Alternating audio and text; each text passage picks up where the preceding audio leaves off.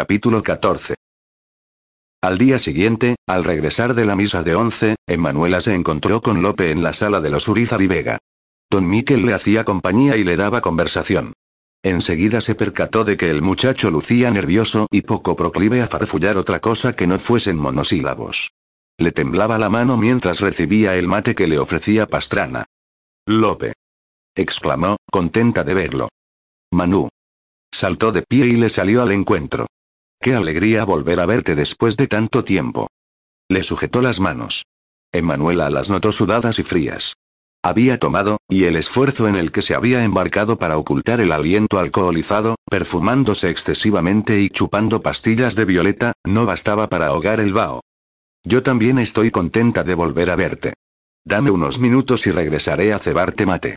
En tanto se deshacía del rebozo, se enjuagaba el polvo de la cara, hacía días que no llovía, y se ajustaba la trenza, meditó que la inquietud de Lope se debía a que estaba transgrediendo la orden de Aitor. Arriesgaba el pescuezo visitándola. Regresó a la sala y notó que don Miquel ya no estaba. Puedes irte, Pastrana. Yo le cebaré al señor de Amaral y Medeiros. Puedo hacerlo, Manu.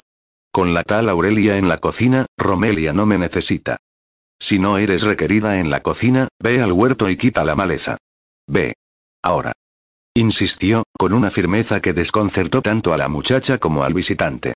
Solo cuando comprobó que Pastrana se perdía en la oscuridad del pórtico que circundaba el patio principal, Emanuela se sintió libre de hablar, más allá de que lo hiciese en guaraní y la esclava no entendiese ni jota. Le había perdido la confianza desde el día anterior, después de haberla visto conversar subrepticiamente con el doctor Murguía. Incluso había comenzado a sospechar que parte de la información que el comisario Meria le había enrostrado la mañana del interrogatorio había salido de labios de Pastrana. Luces muy bien, querida Manu. Muy bien. Tú, en cambio, pareces intranquilo. ¿Cómo está tu familia? ¿Cómo está Ginebra? Ginebra está bien, recuperada por completo del parto. Fue una niña. María de los Milagros. Qué hermosa noticia. Y qué bello nombre. Dios la bendiga. ¿Está bien de salud la pequeña? Sí, adiós gracias, sí. Es mi padre el que no está bien. Está muy mal, a decir verdad. Emanuela ocultó la vergüenza bajando el rostro para cebar otro mate. No sabía cómo decirle que se encontraba al tanto del problema de don Vespaciano sin mencionar a Aitor. Guardó silencio y decidió permitir que el diálogo hallase su curso. Sufrió una apoplejía o algo similar. Ha quedado paralizado. Solo mueve los ojos. Ha sido una gran desgracia. Verlo así, tan indefenso e inútil, a él, un hombre enérgico e independiente, me da mucha lástima. Emanuela le apretó la mano en un acto compasivo. Lope la sujetó y la besó, y apoyó la mejilla en la palma con los ojos cerrados. Incómoda, Emanuela la retiró y carraspeó. Lo siento, Manu. No sabes cuánto te he echado de menos. Yo también te he echado de menos. Percibió el cambio en la actitud de Lope, y supo que le hablaría de Aitor. No debería estar aquí. Confesó. Él me lo prohibió. Sí, lo sé. Y no llegas a imaginar cuánto lamento que exista esta grieta entre ustedes por mi culpa, cuando deberíais estar unidos. ¿Porque somos hermanos? Sí, porque son hermanos. Replicó con ecuanimidad. Ahora que su padre está tan enfermo, se necesitan. Aitor podría ayudarte con Orembae y tú, ¿Has vuelto con él, Manu? Se quedó mirándolo con la boca entreabierta, no porque reflexionase acerca de la índole de su respuesta, sino porque la había sorprendido la impetuosidad con que la había interrumpido. Casi rozaba lo agresivo e impertinente. Se dio cuenta de que era el alcohol en su sangre el que actuaba. Sí, hemos vuelto. Lo he perdonado y hemos vuelto. ¿Por qué, Manu? ¿Por qué? Porque lo amo, Lope. Él es el amor de mi vida, y tú lo sabes puesto que nunca lo he negado. ¿Cómo puedes confiar en alguien que te mintió en el pasado? Confío en mi corazón. López se puso de pie y se alejó hacia la ventana que daba a la calle, donde permaneció de espaldas a Emanuela, absorto en el ir y venir de gentes, carretas y pregoneros. Se giró súbitamente y, desde esa distancia, la horadó con una mirada que Emanuela no le reconocía por lo intensa. De pronto sus ojos habían perdido la opacidad que les daba el alcohol. ¿Qué te ha prometido? ¿Qué me ha prometido Aitor? repitió, confundida. ¿A qué te refieres? Ha regresado a ti, te ha pedido perdón, tú lo has perdonado y han reiniciado su romance. ¿Qué más? ¿Qué te ha prometido para el futuro? Me ha pedido que me convierta en su esposa. Formaremos una familia, Lope, lo que siempre soñamos. La sonrisa macabra que le separó los labios congeló el estómago de Emanuela, y, sin razón, pensó en libertad, y la recordó volando y lanzado ese chillido que ella tanto amaba, y la sensación de vacío que le había provocado su ausencia se convirtió en un hueco en el pecho, que fue extendiéndose y que le dificultó la respiración y le oprimió el estómago. ¿Por qué sonríes de ese modo? Susurró, con la boca seca. Porque Aitor ha vuelto a mentirte, Manu. Él nunca podrá casarse contigo simplemente porque ya está casado. ¿Cómo? dijo y se puso de pie. Desde que me enteré de que somos medio hermanos, me interesé por saber de él. La visión se le tornó borrosa, y aunque las líneas del rostro de López se desdibujaban, sus palabras la alcanzaban con nitidez. En una visita que nos hizo el Pai Ursus, le pregunté por su vida, su trabajo, su familia, y me dijo que está casado con Olivia, Emanuela no oyó el resto de la frase. Se desmoronó en el suelo con gran estrépito al voltear la pequeña mesa con la caldera y el juego del mate. Emanuela aleteó los párpados antes de conseguir focalizar la visión en los travesaños de madera del techo de su habitación. Se dio cuenta de que estaba recostada en su cama. ¿Cómo había llegado ahí? Las últimas escenas antes de que todo se tornase negro se agolparon en su mente y la arrancaron un sollozo. Se encogió de costado y tensó los músculos para frenar el llanto. Aitor ha vuelto a mentirte, Manu. Él nunca podrá casarse contigo simplemente porque ya está casado, está casado con Olivia, con Olivia, con Olivia el nombre se ejecutaba con la tenacidad de un zumbido fastidioso. Intentó reemplazarlo por la melodía de la última pieza que había aprendido a tocar en el clavicordio, sin éxito. Vencida, rompió a llorar. Le colocaron una mano fresca sobre la sien y le sisearon al oído, y supo que se trataba de Romelia. Oyó unos bisbiseos y reconoció a Aurelia. Las quería profundamente, pero en ese momento necesitaba a Susi. Solo en ella habría hallado consuelo. De igual modo, existía la posibilidad de consolarse después de haberse enterado de lo que se había enterado. El llanto arreció, y Romelia la envolvió con sus brazos y la meció.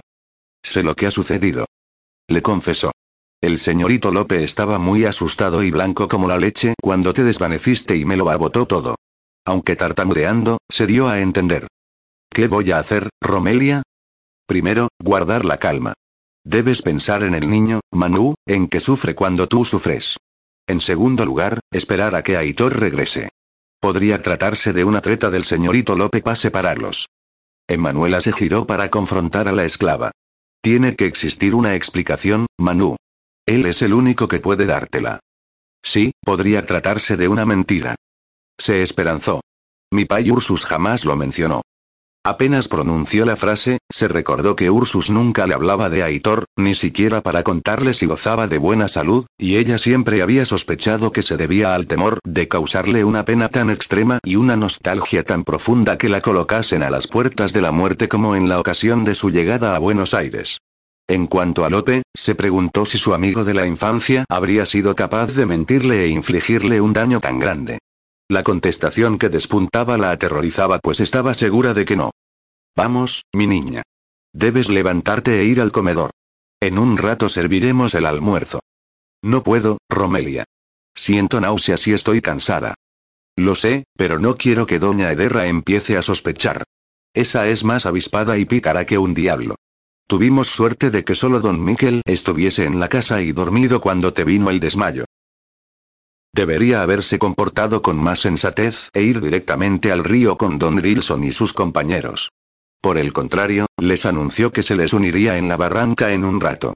El portugués le lanzó un vistazo poco amigable y consintió de mala gana con un movimiento rígido de cabeza. No demores, Aitor. Eres el único que puede manejar los bueyes con este viento y el oleaje que se levantará en el río. Allí estaré, Don Edilson. Lo juro. Una necesidad incontrolable por ver a Emanuela lo impulsaba a galopar por las calles oscuras en dirección a la casa de los Urizar y Vega. Desde las primeras horas de la tarde, lo había angustiado un mal presentimiento, quizá alimentado por la conciencia que había tomado de los peligros que rodeaban al parto. La cuestión era que necesitaba verla, tocarla, olerla y besarla aunque fuese por unos minutos. Accedió por la orilla del río y ató el caballo al tiro. Abrió la puerta de quebracho y cruzó corriendo los fondos. Le temblaba la mano mientras insertaba la llave en la cerradura de la contraventana. Sin paciencia, hizo a un lado las cortinas negras y entró. Saite aprovechó que la puerta estaba abierta y voló fuera. La divisó enseguida, de pie, delante del mueble, mientras se peinaba los bucles. Orlando le hizo fiestas y saltó para lamerle la mano. Él no le prestó atención. Sus ojos estaban quietos en el espejo, sobre la imagen de Manuela. El corazón de Aitor, completamente desbocado por la inquietud y la corrida, dio un salto doloroso en su pecho y se lanzó a bombear la sangre con golpeteos más rápidos y resonantes, tanto que lo ensordecían, cuando la mirada de ella se encontró con la de él. Algo había sucedido. Los ojos de Emanuela nunca habían sido capaces de ocultar la verdad, en especial a él, que los conocía como nadie. Amor mío. Dio un paso en dirección a ella y se detuvo, acobardado. ¿Qué pasa? Emanuela dio media vuelta y lo contempló con fijeza. El nerviosismo de Aitor la alcanzaba como un calor fastidioso. Temió no conseguir articular. Las pulsaciones le vibraban en la garganta, tornándola rígida y seca. Aitor, ¿qué ha sido de Olivia? El rostro de él se relajó en una mueca de seriedad que asustó a Emanuela por lo inusitada.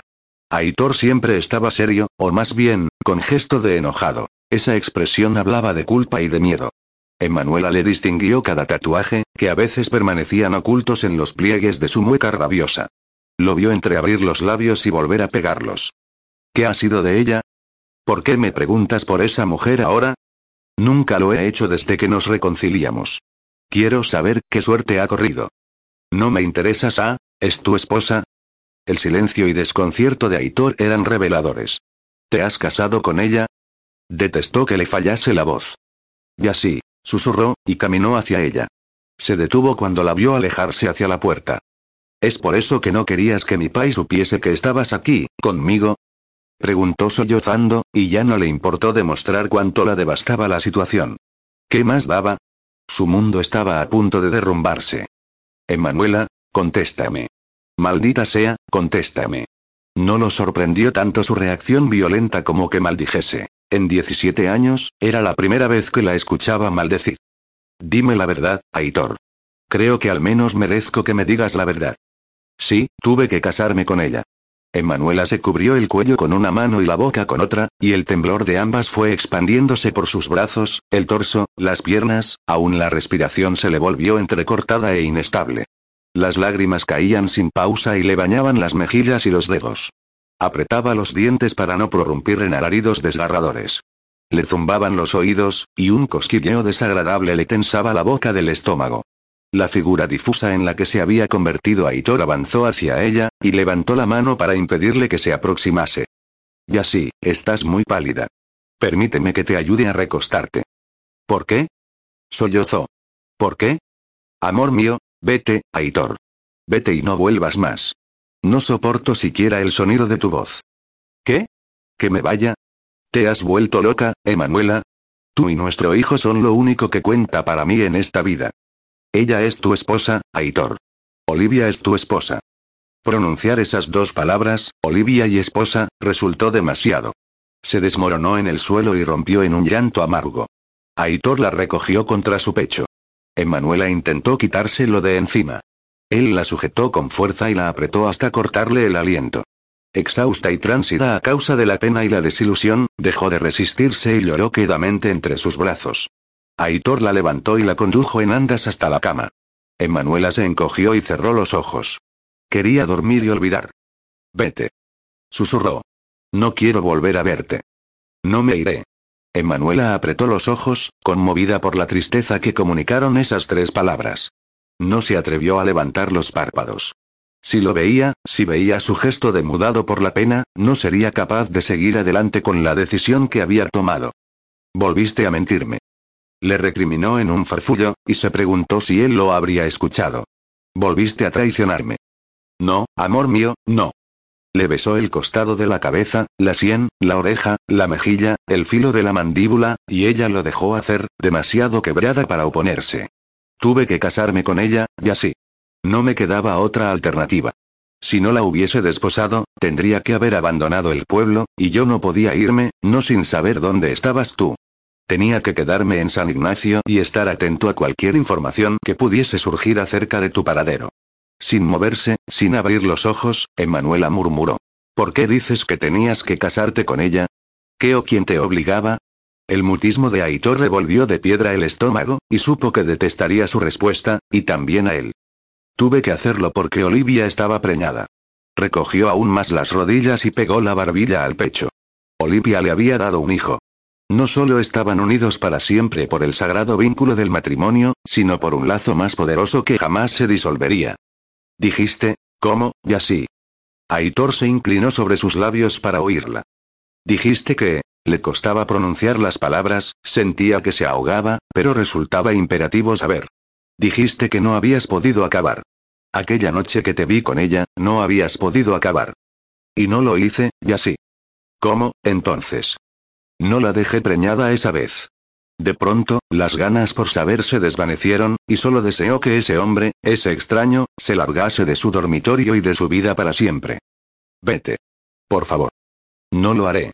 Nada ni nadie, ni siquiera tú, me hará apartarme de tu lado ahora que te he encontrado y que vamos a tener un hijo. Emanuela se sacudió las manos de Aitor y se incorporó en la cama.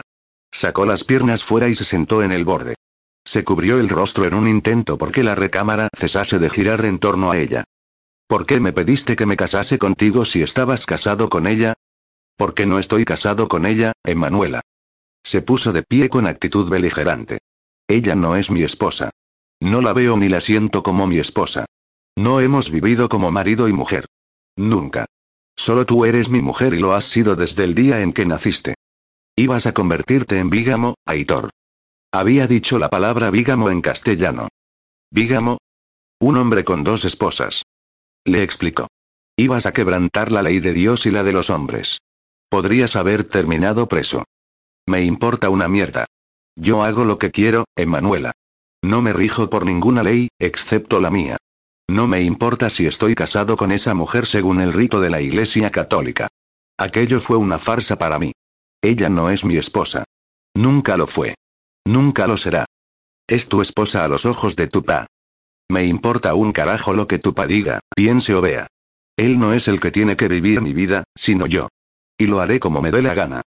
Pero no me arrastrarás a tu vida de pecado. No me convertirás en tu concubina. Al igual que Vígamo, había expresado concubina en castellano. Desconocía cómo se decía en guaraní. ¿Qué es concubina? Una mujer que vive en pecado con un hombre por no estar casada con él. Has vivido en pecado todo este tiempo y no te ha importado. Porque te creí, Aitor. Una vez más te creí como una estúpida. Creí que me desposarías y que me convertirías en una mujer honorable. Nunca te perdonaré este engaño. Jamás. Aitor se recordó que Don Edilson y sus compañeros estaban aguardándolo a orillas del río, en la zona del retiro. No podía faltar. Dependían de él para alijar la carga. Por otro lado, juzgó sensato darle tiempo a Emanuela para que se calmase. Al día siguiente, después de haber descansado, comprendería que, casado o no con Olivia, ella y él jamás volverían a separarse.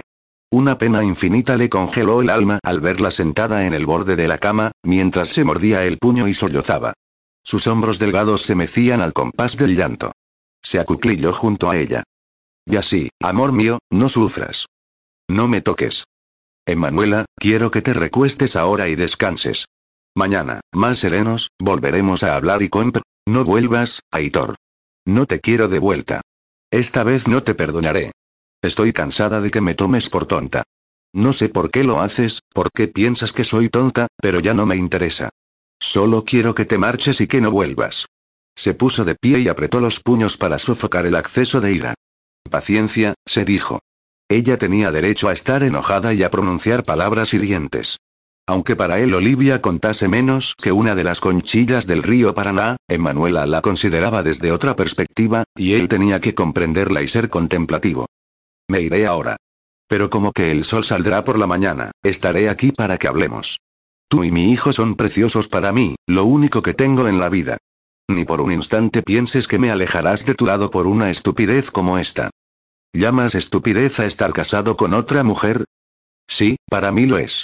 Tú serás mi esposa, y nada cambiará eso. No lo seré. Se volvió hacia ella con la misma rapidez con que ataca una yarara. Emanuela ahogó un quejido cuando él la sujetó por la barbilla. Sacudió la cabeza para desasirse. Él se lo impidió al apretar el pulgar y el índice con crueldad. Se inclinó para hablarle cerca del rostro. Te olvidas de con quién estás hablando, y así. ¿Te olvidas de que no hay nada que me proponga que no lo consiga? Serás mi esposa y la madre de mis hijos, y no existe poder en la tierra ni en el cielo que me impedirá cumplir mi sueño. Vas a ser mi esposa. Lo juro por tu vida. La contempló largamente hasta darse por vencido. Emanuela se obstinaba y mantenía las pestañas bajas. Aitor soltó un suspiro. Ella no le devolvería la mirada. Tomó el sombrero que había arrojado sobre la mesa y se lo encasquetó con un ademán brusco. Avanzó hacia la contraventana y la abrió. Saite entró volando y se posó en la alcándara. Aitor giró apenas la cara antes de trasponer el umbral. Fue Lope, ¿verdad? Él te dijo que yo estaba casado. Ya no importa. Pagará caro por esto. Barroso y sus compañeros lo aguardaban ocultos en la cueva donde escondían la mercancía. El portugués le lanzó un vistazo avieso apenas lo vio entrar. Aitor cruzó una mirada con Conan, que hizo un ceño al descubrir su expresión pesarosa. Pensábamos que nos habías abandonado, Francisco. Se quejó Barroso, sin olvidarse de llamarlo por su nuevo nombre. Jamás, Don Edilson. Se presentó un inconveniente, pero aquí estoy. Bien. Es noche de luna llena, lo cual facilitará las cosas. No necesitaremos encender las antorchas, y eso nos hará menos conspicuos. Aitor no sabía qué significaba la palabra conspicuo. Lo que sí sabía era que, durante las noches de luna llena, los boreví, o tapires, no se aventuraban en los barrizales de caolina a orillas de los ríos, porque se convertían en presa fácil de los cazadores que los aguardaban montados en sus sobrados construidos en los árboles. La luna llena, sin duda, no era una aliada. Emergieron por la boca de la caverna, y Aitor elevó la vista para contemplarla, enorme, blanquísima y bien perfilada en el cielo renegrido, y evocó aquella noche en la jangada en la que transportaban el cuerpo de Manuela madre y a su yasí recién nacida, la noche en que su destino se había sellado. No apartó la vista de la luna cuando Conan le habló en un susurro. ¿Por qué has tardado tanto? ¿Qué ha sucedido? Nada que no pueda solucionar mañana. Contestó, y se dirigió hacia la carreta de ruedas descomunales. Una hora más tarde, con los bultos y las cajas de madera que combaban los adrales, Aitor guiaba los bueyes de regreso a la orilla. Avistaba las siluetas de los Marrak, de Don Ismael y de Manuel, que se aprestaban para recibirlo. Tenían que bajar deprisa la carga para regresar a la balandra por más mercadería.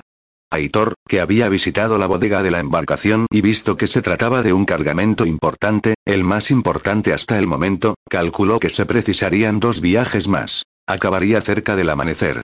Había entendido por fin el motivo del nerviosismo y la expectación de Barroso. Entre los bultos de géneros, arrequibes y perifollos, botellas de bebidas alcohólicas y otras manufacturas, había varias cajas de madera con mosquetes de chispa, bayonetas y municiones. Apuró los bueyes para que tirasen con más vigor en las últimas varas antes de emerger del río. Le ardían los músculos de los brazos por maniobrar la yunta en un río encrespado, con corrientes traicioneras. Detuvo los animales y se apeó de un salto. Vio primero unos fogonazos en la distancia y escuchó después unas explosiones, a las que siguieron vociferaciones que no comprendió. Divisó a lo lejos, en la entrada de la caverna, a Don Edilson, que caía como peso muerto. Comprendió súbitamente que estaban siendo atacados y que una bala había golpeado a su jefe. Corrió hacia él, sordo a los gritos y zigzagueando con la cabeza baja para evitar los disparos. Lo aferró por las axilas y lo arrastró dentro de la caverna, donde ardían dos antorchas. Le colocó una manta enrollada a modo de almohada y le buscó la herida. La halló en la zona del estómago. Desenvainó su cuchillo y abrió el frente de la chupa y de la camisa hasta encontrar un orificio por el que manaba abundante sangre. Eso no era bueno. Aitor, Tony Dilson. ¿Qué ha sucedido? Preguntó con dificultad. Creo que los militares nos han caído encima, o salteadores, no lo sé. Los gritos, los relinchos y los disparos arreciaban fuera. Alguien nos ha alcahueteado. Lope, conjeturó Aitor. El portugués hizo un gesto de dolor. Estoy malherido. Un rasguño. No me mientas, hijo, que soy un diablo viejo y experimentado. Siento que se me va enfriando el cuerpo, que se me va la vida. Tony Dilson, lo voy a fajar y vamos a salir de aquí. No. Vete tú, Aitor. Sálvate, que a mí me queda poco. No lo dejo, Don Edilson. ¿Qué está pidiéndome? El hombre aferró la mano de Aitor, que la notó fría y viscosa. Eres un buen muchacho. Tu padre está orgulloso de ti, y te ama. Aitor asintió con los labios apretados. Protege a tu hermano Lope. Es un alma buena, aunque atormentada. Te necesita, Aitor. Asintió de nuevo y se movió incómodo, como en el ademán de buscar algo en torno. Aitor, escúchame, hijo, que no me queda mucho tiempo.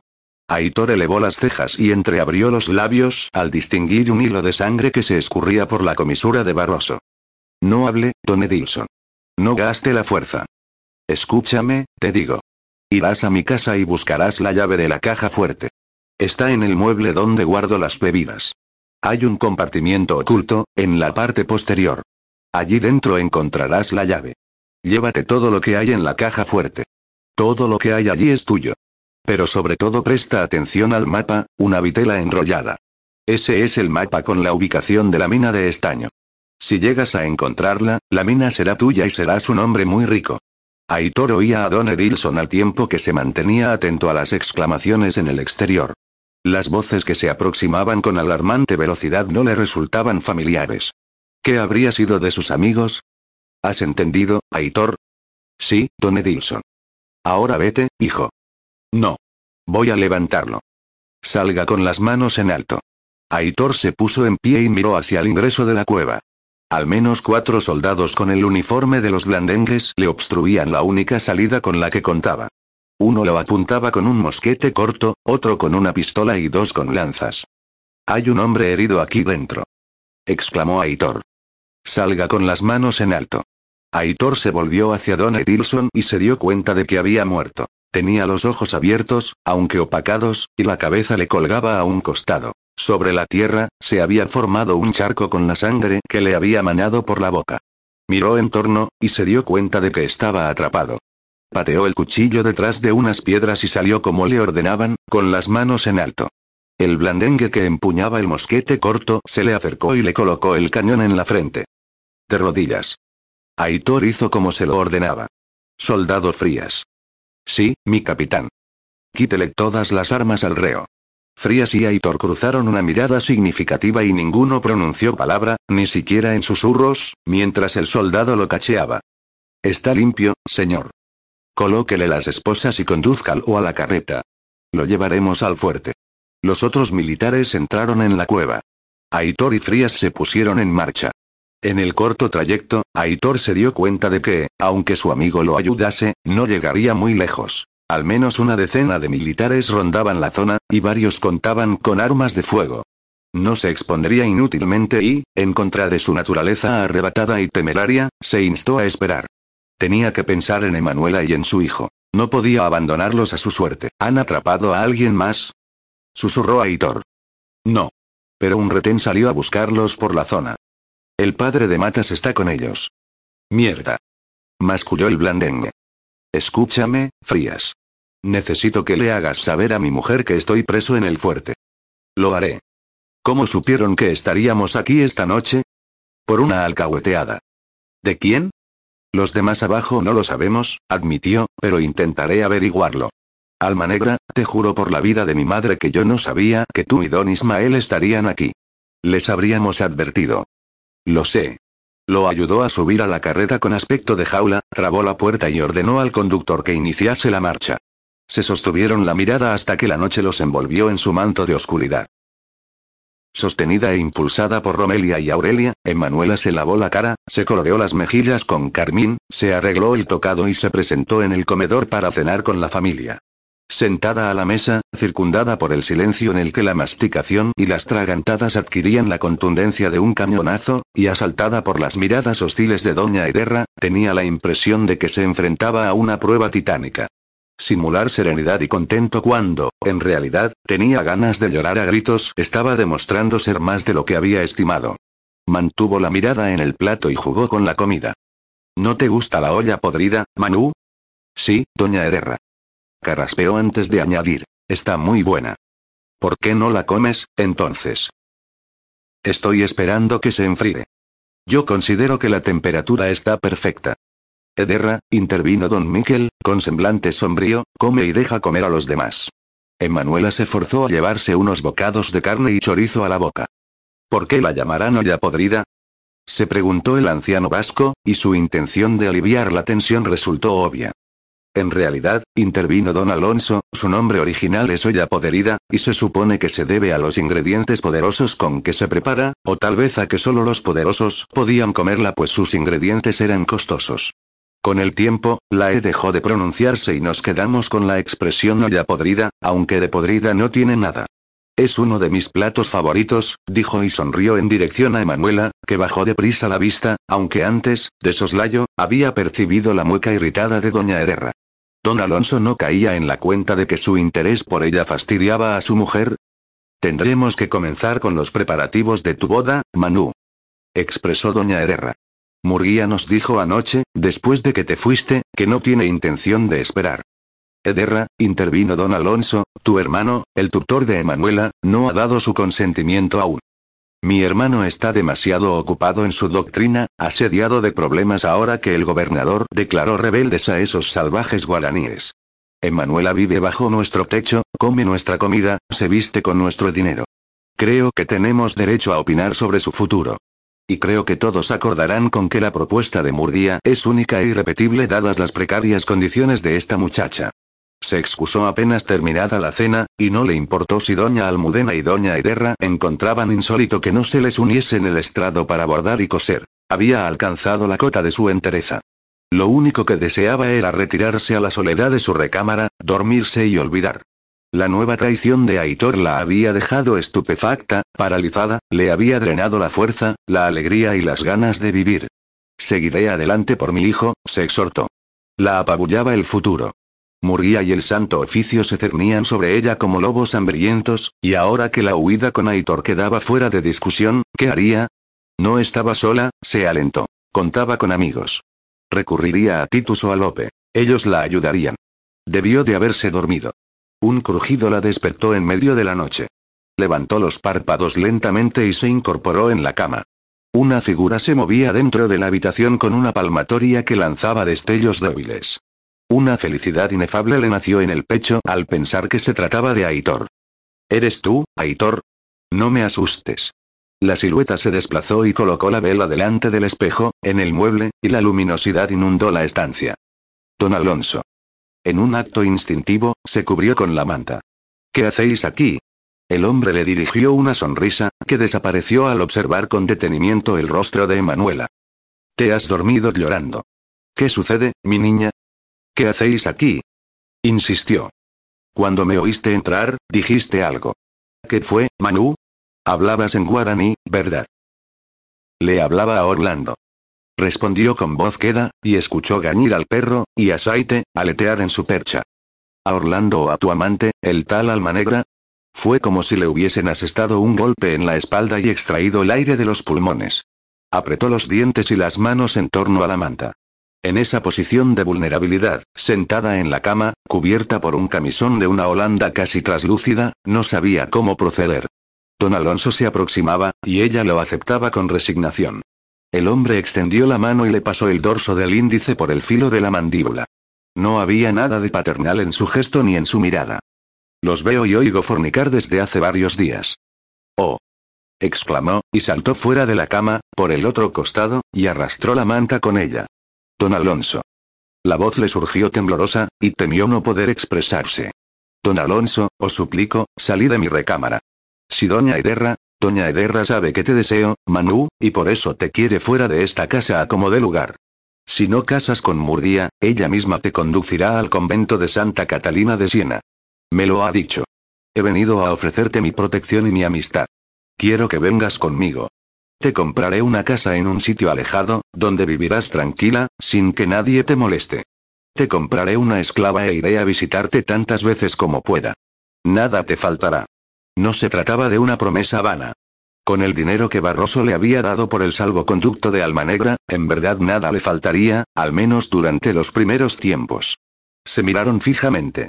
El pecho de ella subía y bajaba con rapidez, como si respirase con espasmos. Alonso de Alarcón aguardaba con una media sonrisa y ojos codiciosos. No tienes escapatoria. Debes aceptar mi protección. Os agradezco, don Alonso. Aprecio vuestro ofrecimiento, pero lo mejor será que consulte con mi pai Ursus, tu pai, como tú llamas a Octavio, tardará meses en tomar una resolución. Créeme, Manu, tienes enemigos poderosos que no están dispuestos siquiera a esperar una quincena. O aceptas mi ayuda o las alternativas serán Murguía o el muro. Tú decides. Lo pensaré. No hay nada que pensar. El hombre circundó la cama en dirección a Emanuela. Tú y yo hemos forjado una buena amistad durante estos años. Nos tenemos cariño, nos apreciamos y respetamos. Te he enseñado todo lo que sé, te he permitido consultar mis libros sin restricciones, te he protegido del mal carácter de Ederra, hemos, y yo os lo agradezco infinitamente, don Alonso. Dio un paso atrás. Alarcón extendió las manos y la sujetó por los brazos. La atrajo hacia él. Le habló cerca del rostro, y Manuela frunció el entrecejo cuando su aliento a alcohol le inundó las fosas nasales. Con la manta pegada al pecho, se rebulló para quitárselo de encima, sin éxito. El hombre clavó los dedos en su carne desnuda y le arrancó un gemido de dolor. Como te dije, te deseo, Manu. No sabes cuánto. Don Alonso, por favor. Pues a Merced es como un padre para mí. Suélteme. Quiero oírte gemir y verte gozar como lo has hecho con ese salvaje, pero quiero que lo hagas conmigo dentro de ti. La náusea la asaltó de manera sorpresiva. Hizo una arcada, y Alarcón la soltó. ¿Tanto asco me tienes? Emanuela alzó la vista y le costó enfocar a causa del mareo y del velo de lágrimas. ¿Quién sois? Por lo más sagrado del mundo, ¿quién sois? Soy el que te ha amado y deseado en silencio desde hace tiempo. Soy un hombre joven cansado de vivir con desamor y desprecio. Repentinamente, la mueca rabiosa mudó en una vencida. No me rechaces, Manu. No me desprecies tú también. Os lo suplico, don Alonso. Abandonad mi recámara. No quiero que doña Ederra, doña Ederra o Almanegra. Lo esperas a él, ¿verdad? Pues sabe que tu amante no volverá. Nunca. ¿Cómo? ¿De qué habla vuesa merced? de que esta noche tu amante tenía que descargar una mercadería de contrabando de Edilson Barroso en la zona del retiro. Pues estoy seguro de que, para estas horas, los blandengues les habrán caído encima y liquidado o apresado a todos. Yo mismo me ocupé de que los militares contaran con la ubicación exacta de la descarga Y. No. Se trató de un acto inconsciente. Emanuela lo abofeteó, y enseguida retrajo la mano, sorprendida de su reacción. Don Alonso se arrojó sobre ella, la sujetó por los hombros e intentó besarla. Emanuela apartó la cara, y los labios del hombre le humedecieron la oreja. Dejadme. No me toquéis. Alonso le colocó una mano sobre la boca y le cruzó el otro brazo por la espalda para inmovilizarla contra su torso. La arrastró hacia la cama. Emanuela se agitaba y clavaba los talones en el suelo en un intento desesperado por no acabar acostada. Sería su perdición. El hombre la soltó de pronto con un quejido, y ella cayó sentada en el borde de la cama. Fascinada, vio cómo Saite atacaba a don Alonso, y durante algunos segundos permaneció prendada admirando el arte con que su macagua hostigaba al hombre en silencio y con una destreza impecable. Le clavaba los espolones y le daba picotazos en la cabeza y en el rostro, y al cabo, líneas de sangre surcaban la frente y las mejillas de Alonso de Alarcón, que soltaba manotazos y profería exclamaciones, sin resultado. Casi lanzó una risa histérica al descubrir que Orlando le mordía la pantorrilla. Diles que se detengan. Manu, diles que se detengan. Emanuela cruzó por encima de la cama y se escapó por la contraventana hacia los fondos del terreno. A unas varas, silbó como Aitor le había enseñado, y Saite y Orlando la siguieron. Corrió con el perro a su lado, la marcagua había desaparecido en la noche, y se escondió en el cuartito del tercer patio, donde secaba sus hierbas y preparaba sus emplastos. Trabó la puerta y, por las dudas, colocó una silla vieja bajo el picaporte. Aurelia, que dormía allí desde el regreso de Pastrana, se incorporó en el jergón, asustada y con cara de dormida. No te asustes, Aurelia. Soy yo, Manu. ¿Qué haces aquí? Emanuela se desplomó sobre el jergón. Recogió las piernas y las rodeó con los brazos hasta pegar las rodillas en el pecho. Intentaba sojuzgar los temblores que la surcaban de pies a cabeza. Tremaba como si estuviese desnuda en un paraje cubierto por nieve. Le castañeteaban los dientes, tenía la piel de gallina y un sudor frío le cubría el cuerpo. ¿Qué tienes, Manu? Háblame. Estás helada. Aurelia le echó encima una manta de lana y a continuación la cubrió con su propio cuerpo. La sobaba para activarle la circulación, al tiempo que le siseaba para tranquilizarla. Poco a poco, los espasmos cedieron y la respiración fue normalizándose. Quedó laxa e inerte, con la vista fija en un punto indefinido. ¿Te sientes mejor? Manu, háblame. Estás asustándome. Don Alonso, ¿cómo? Aurelia acercó el oído a la boca de Emanuela. Habla un poquito más fuerte. Don Alonso, él, la voz se le quebró. Trató de vejarme. Dios del cielo. Se metió en mi recámara y griega. Saite y Orlando me salvaron. Al sonido de su nombre, el perro se acercó gañendo, y un chillido inundó la pequeña habitación. Emanuela movió los ojos y descubrió a la macagua en el ventanuco, entre las rejas. Ven aquí, Saite. La llamó llorando, y se movió para incorporarse. Recibió en su regazo al perro. La marcagua se posó en su brazo desnudo. Acercó el rostro, y el pico del ave y la nariz de Emanuela se tocaron. A Orlando lo apretaba contra su pecho. Lloró en silencio y con los ojos cerrados. Aguije, amigos míos. Agradeció en guaraní. Aguije, aguije. Apartó la cara de Saite y miró a Aurelia, que contemplaba el cuadro, estática. ¿Sabes, Aurelia? Ellos me salvaron de la vejación de don Alonso. Saite le daba picotazos en la cabeza, en tanto Orlando lo mordía en la pierna. Bien merecido se lo tiene por viejo verde y cachondo. Era como si otro hombre hubiese aparecido frente a mí. No lo reconocía. Había mudado por completo. Los hombres son todos unos pícaros y unos calentones. Felones, que no son otra cosa. Los desprecio. A todos. El día anterior, Emanuela habría intentado disuadirla. En ese momento, después de padecer la segunda traición de Aitor y de casi haber sido víctima de la concupiscencia de don Alonso, guardó silencio. Iré a llamar a Romelia. Aurelia se puso de pie. Ella tiene que saber, no salgas. No destrabes la puerta. Don Alonso podría estar buscándome. No lo creo. Debió de huir de tu pieza para irse a curar las heridas. A ver qué explicación le dará mañana a su mujer cuando se las vea. Señor bendito, ¿qué haré ahora? Ven, Manu. Cierra con traba cuando yo salga. Romelia tiene que venir a verte. Cuando regrese, tocaré tres veces, de este modo. Está bien. Pero no armes a la raca. No quiero que Pastrana se entere de nada. No confío en ella. Yo tampoco. Esa negra es una pícara redomada. Quedó claro que, en el corto trayecto que separaba la barraca de los esclavos del cuartito en el tercer patio, Aurelia había referido a Romelia la mala noticia. La mujer entró, agitada y con ojos desorbitados, y en Manuela se dijo que nunca la había visto tan demacrada. Su piel oscura había adoptado una tonalidad cenicienta. Mi niña. La abrazó, y en Manuela suspiró cuando apoyó la mejilla en los senos generosos de la esclava. ¡Qué desgracia tan grande! ¡Qué desgracia! Estoy bien, Romelia. Saite y Orlando me salvaron. No pudo hacerme nada. Dios las bendiga. Esas bestias han sido más humanas que ese, que ese, malnacido. ¿Qué haré, Romelia? Ya no puedo quedarme en esta casa. Murguía, el inquisidor Melia y ahora quien era mi protector, don Alonso. ¿Qué haré? Se cubrió el rostro y se echó a llorar. Encontraremos una salida, mi niña. No te angusties que me dañarás al niño. Además, no estás sola.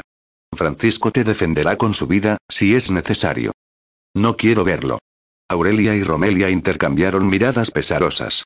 La noche anterior, después de que Aitor abandonó la recámara de Emanuela, habían ido a verla para conocer los pormenores del diálogo. Sabían que el muchacho estaba casado con la tal Olivia, y que había tenido que desposarla pues la había dejado encinta. Oh. Se sobresaltó Emanuela. ¿Qué sucede? Se asustaron las mujeres. Don Alonso me dijo que había denunciado a Don Edilson con los blandengues, que los había alertado de que anoche recibiría una carga de contrabando cerca de la cueva de Pintos. Y lo hizo para que atrapasen a Francisco. Mi padre debió de estar con ellos. Se angustió Aurelia. Él trabaja ahora para Don Edilson. Dios bendito. Calma, calma. Pidió Romelia. Mañana, a primera hora, mandaré a justicia al fuerte. Nadie como él para averiguar lo que ha pasado. Emanuela se cubrió el rostro y se echó a llorar. Manu, habló Aurelia con resolución, no estás sola. Nos tienes a nosotras y a mi familia. Mis padres y mi hermano harían cualquier cosa por ti. Si es necesario, te vienes a vivir con nosotros. Aunque la casa de los matas era un rancho en el cual no había espacio para otra persona, Emanuela se limpió las lágrimas con el dorso de la mano y sonrió. No estoy sola, se animó. Ederra despertó a eso de las ocho de la mañana. Se sentó en el borde de la cama, inspiró profundamente y esperó a que los efectos del láudano que bebía antes de dormir se esfumasen. Gracias a los haces de luz que se filtraban a través del cortinado, descubrió un pedazo de papel sobre su mesa de noche que no reconocía. Se trataba de una esquela de su esposo. Mi querida Ederra, ha sido menester emprender un viaje precipitado a la quinta de San Isidro. Recibí noticias anoche a última hora de un inconveniente que se presentó, y no quise comentarte para no alterarte. No es de gravedad, no os preocupéis, ni tú, ni tus padres. Volveré apenas lo haya solucionado. Tu esposo, A. de Alarcón. Se quedó mirando la misiva, corta, imprecisa, enigmática, y tuvo un mal presentimiento. Se echó el albornoz sobre los hombros, se calzó unos chapines viejos y corrió hacia los fondos de la casa. Entró en la recámara de Emanuela, y sus miedos se exacerbaron al ver que la cama estaba hecha y todo se encontraba en orden.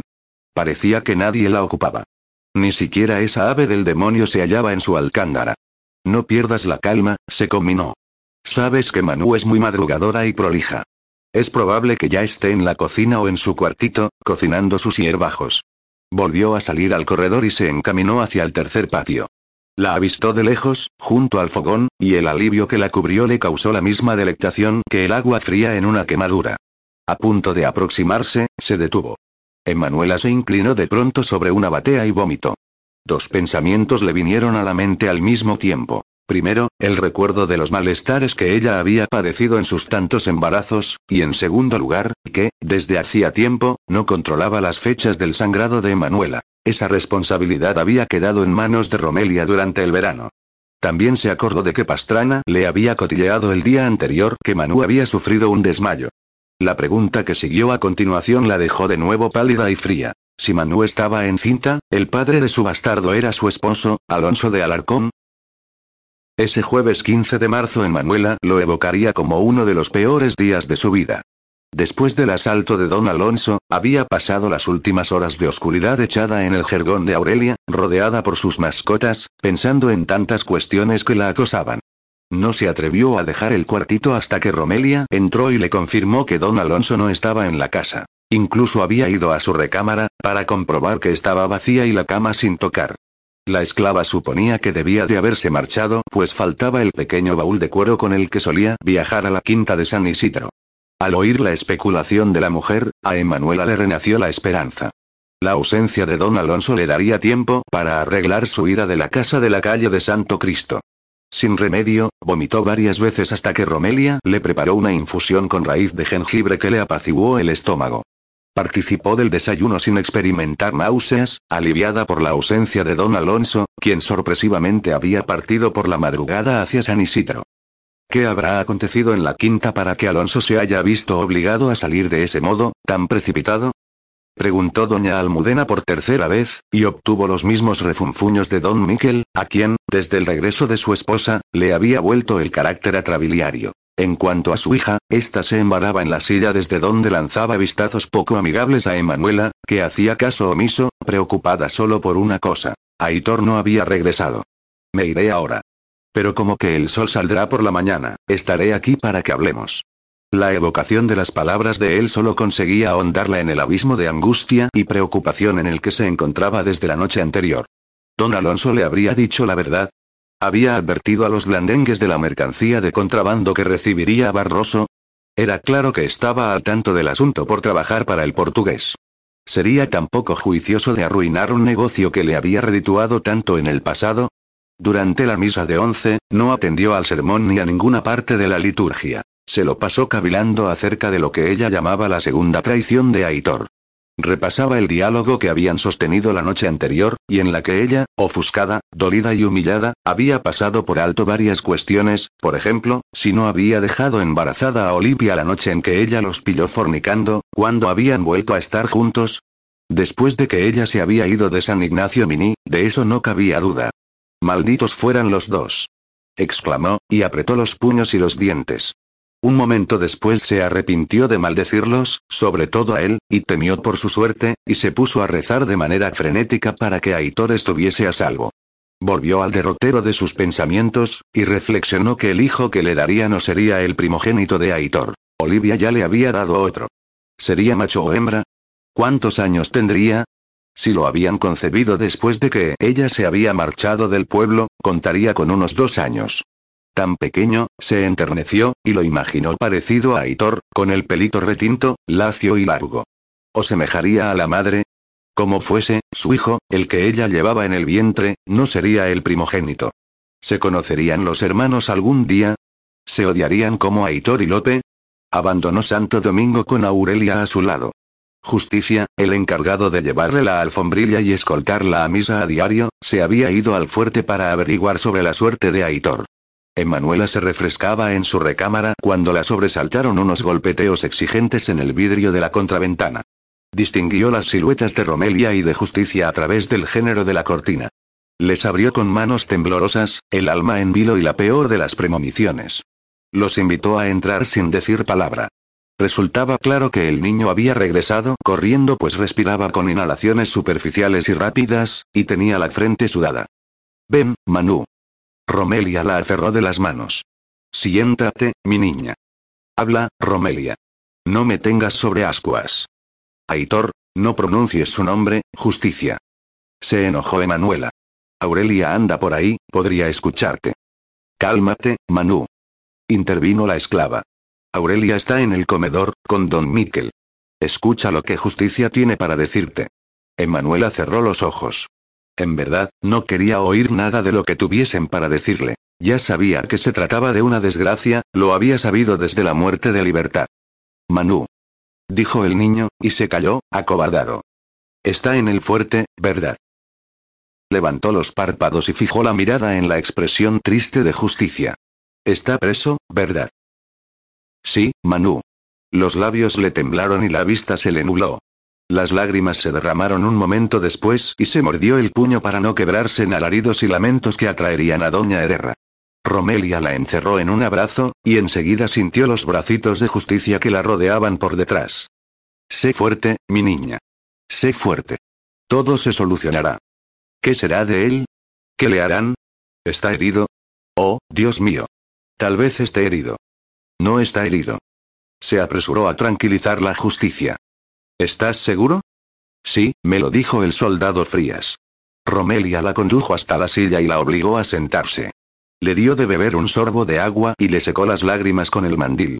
Llamaron a la puerta. Era Pastrana, que levantó las cejas al descubrir a Romelia y a Justicia metidos en la habitación de Emanuela. ¿Qué quieres? Na contigo, Romelia. Que dice la doña Almudena que Manu vaya a la sala. Vete ahora. Manu irá en un momento. ¿Por qué lloras, Manu? No lloro, Pastrana. Es que me he resfriado. Aguardaron hasta que la esclava se marchó. Romelia se llevó el índice a los labios y los conminó a no hablar. Abrió abruptamente, y Pastrana, medio inclinada, con la oreja pegada a la puerta, soltó un grito. Vete de aquí, pérfida. Le lanzó un manotazo en la coronilla. Y que yo me entere de que andas contando las cosas de la familia por ahí. Te azotaré yo misma. Negra del demonio. Lope de Amaral y Medeiros ingresó en la ranchería, que se erigía junto al fuerte y donde se asentaban las tropas del regimiento de Blandengues. Esa mañana le había llegado una misiva firmada por un tal capitán Troncoso y Lira, en la que lo conminaba a presentarse ese mismo día con calidad de urgente. Bebió para darse valor antes de caminar las cuadras que lo separaban del lugar. Un soldado le indicó la oficina donde encontraría a Troncoso y Lira, quien lo invitó a sentarse con un gesto silencioso y grave que solo consiguió inquietarlo aún más. Para que el capitán no notase que las manos le temblaban, hacía girar el tricornio hacia uno y otro lado. Señor de Amaral y Medeiros, lamentablemente tengo que daros una mala noticia. Su tío, Don Rilson Barroso, falleció anoche, ¿qué? Se puso de pie y la silla cayó detrás de él. ¿De qué habla vuesa merced? Siéntese, por favor. Comprendo que, mi, mi ti, tío Mu, muerto. De debe de, existir un une, error. Estamos seguros de que no. De hecho, os he solicitado que vinieseis al cuartel para reconocer el cadáver. No, ¿cómo su sucedió? Cayó en una redada anoche. Mi compañía, la Invencible, sorprendió a una banda de contrabandistas a orillas del río, hacia la zona del retiro, en el recodo llamado de Pintos. Lope asentía, aunque retenía la mitad de la información. Su tío era uno de los miembros de la banda, creemos que el jefe. Recibió un disparo y murió. Imposible. Quiso expresar que su tío era un comerciante decente y honesto, pero no halló el aliento ni el impulso para arrancar las palabras de su lengua. hemos atrapado a otro de la banda y pronto lo haremos confesar. Además, hemos incautado la carga. Os llevaré ahora con vuestro tío. Seguidme, por favor. Bajaron hasta las mazmorras, tan húmedas, oscuras y malolientes como Lope siempre había imaginado esos sitios cuando leía sobre ellos en sus libros de aventuras. Dos soldados, que iban delante de él y del capitán Troncoso y Lira, iluminaban el camino con teas de resina, que soltaban un aroma punzante, el cual, mezclado con el de las heces, la orina y el sudor humanos, le provocaban náuseas. Se cubrió la nariz con un pañuelo perfumado. Se volvió hacia la reja de una de las celdas y ahogó el grito de sorpresa en el pañuelo al descubrir a Aitor que lo miraba con una fijeza amenazadora. Sus ojos amarillos habían cobrado un brillo sobrenatural a la luz de la antorcha y en la penumbra de ese sitio sórdido e inmundo.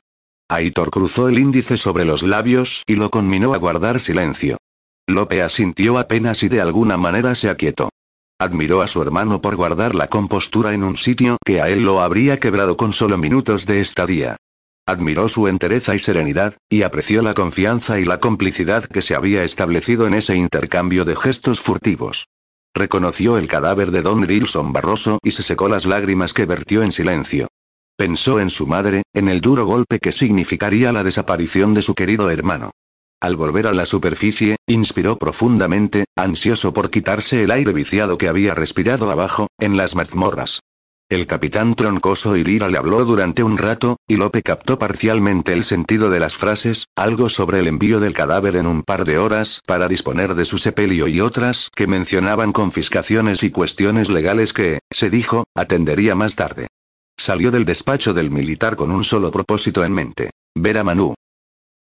El cabo Matas convocó a sus amigos, el cabo Contreras, el cabo Perdías y el soldado Frías, como también a los tres Marrak, al sitio donde, por las tardes, se reunían para practicar arquería. Don Ismael, su padre, también se hallaba presente. Todos saben lo que ha sucedido anoche, en el recodo de Pintos. Habló Lindor Matas. La invencible les cayó encima a Don Edilson y a su gente. Nos entregaron. Vociferó Melor Marrak, el padre de Conan, en su castellano de pesado acento. Fue don Alonso de Alarcón, el tío del capitán de Alarcón. Declaró Frías, y varios pares de ojos se volvieron hacia él, que agitó los hombros. Al menos eso me dijo Justicia, el negrito esclavo de los Urizar y Vega, el que va pegado a las faldas de la señorita Manupa a todos lados. ¿Cómo lo supo él? Se interesó Ruan, el tío de Conan. No me lo dijo. Justicia es un niño muy despierto. Manifestó Conan. Y siempre está bien informado. No creo que haya mentido. Como sea, prosiguió Matas, tenemos que ayudar a escapar a Alma Negra. No podemos dejar que se pudra en la mazmorra. Tal vez lo condenen a la horca o a pasarse años en algún barco del reino. Él nos salvó la vida la noche en que nos atacó esa banda en el zanjón de Matorras. Y a mí me consiguió un trabajo con Barroso, que en paz descanse. Farfulló don Ismael. Además, el hombre cobró nuevos bríos, tenemos que hacerlo por la señorita Manu, a quien todos le debemos mucho, en especial, mi familia y yo, porque salvó la vida de mi hija Aurelia. Y no se olvide de mí, padre, que me salvó de morir desangrado cuando me ligué ese puntazo. A mí me curó la pelagra. Aportó Frías. Y a mí me salvó la mano. Expresó Contreras. Alma Negra bien podría haber escapado anoche, que es un gato al que nadie atrapa si él no lo desea. Intervino Conan Marrak. Pero los soldados lo hicieron prisionero porque él no quiso abandonar a Don Edilson. Lo vi correr hacia él cuando cayó herido y también lo vi arrastrarlo dentro de la cueva. La puta que lo parió. Insultó don Ismael, y escupió en el suelo. Levante la mano quien desee participar en el rescate de Alma Negra. Ordenó Lindor Matas. Los Marrak y don Ismael lo hicieron sin dudar. Contreras, Frías y Perdías se miraron entre sí. ¿A quién le deben fidelidad? Los increpó su compañero de armas. A un rey que, desde hace meses, no les paga ni les da uniformes ni municiones o a un amigo a quien le debemos la vida. ¿Seguiremos siendo fieles a un ejército que nos trata como perros? Después de ayudar a Alma Negra a huir de prisión, desertaré.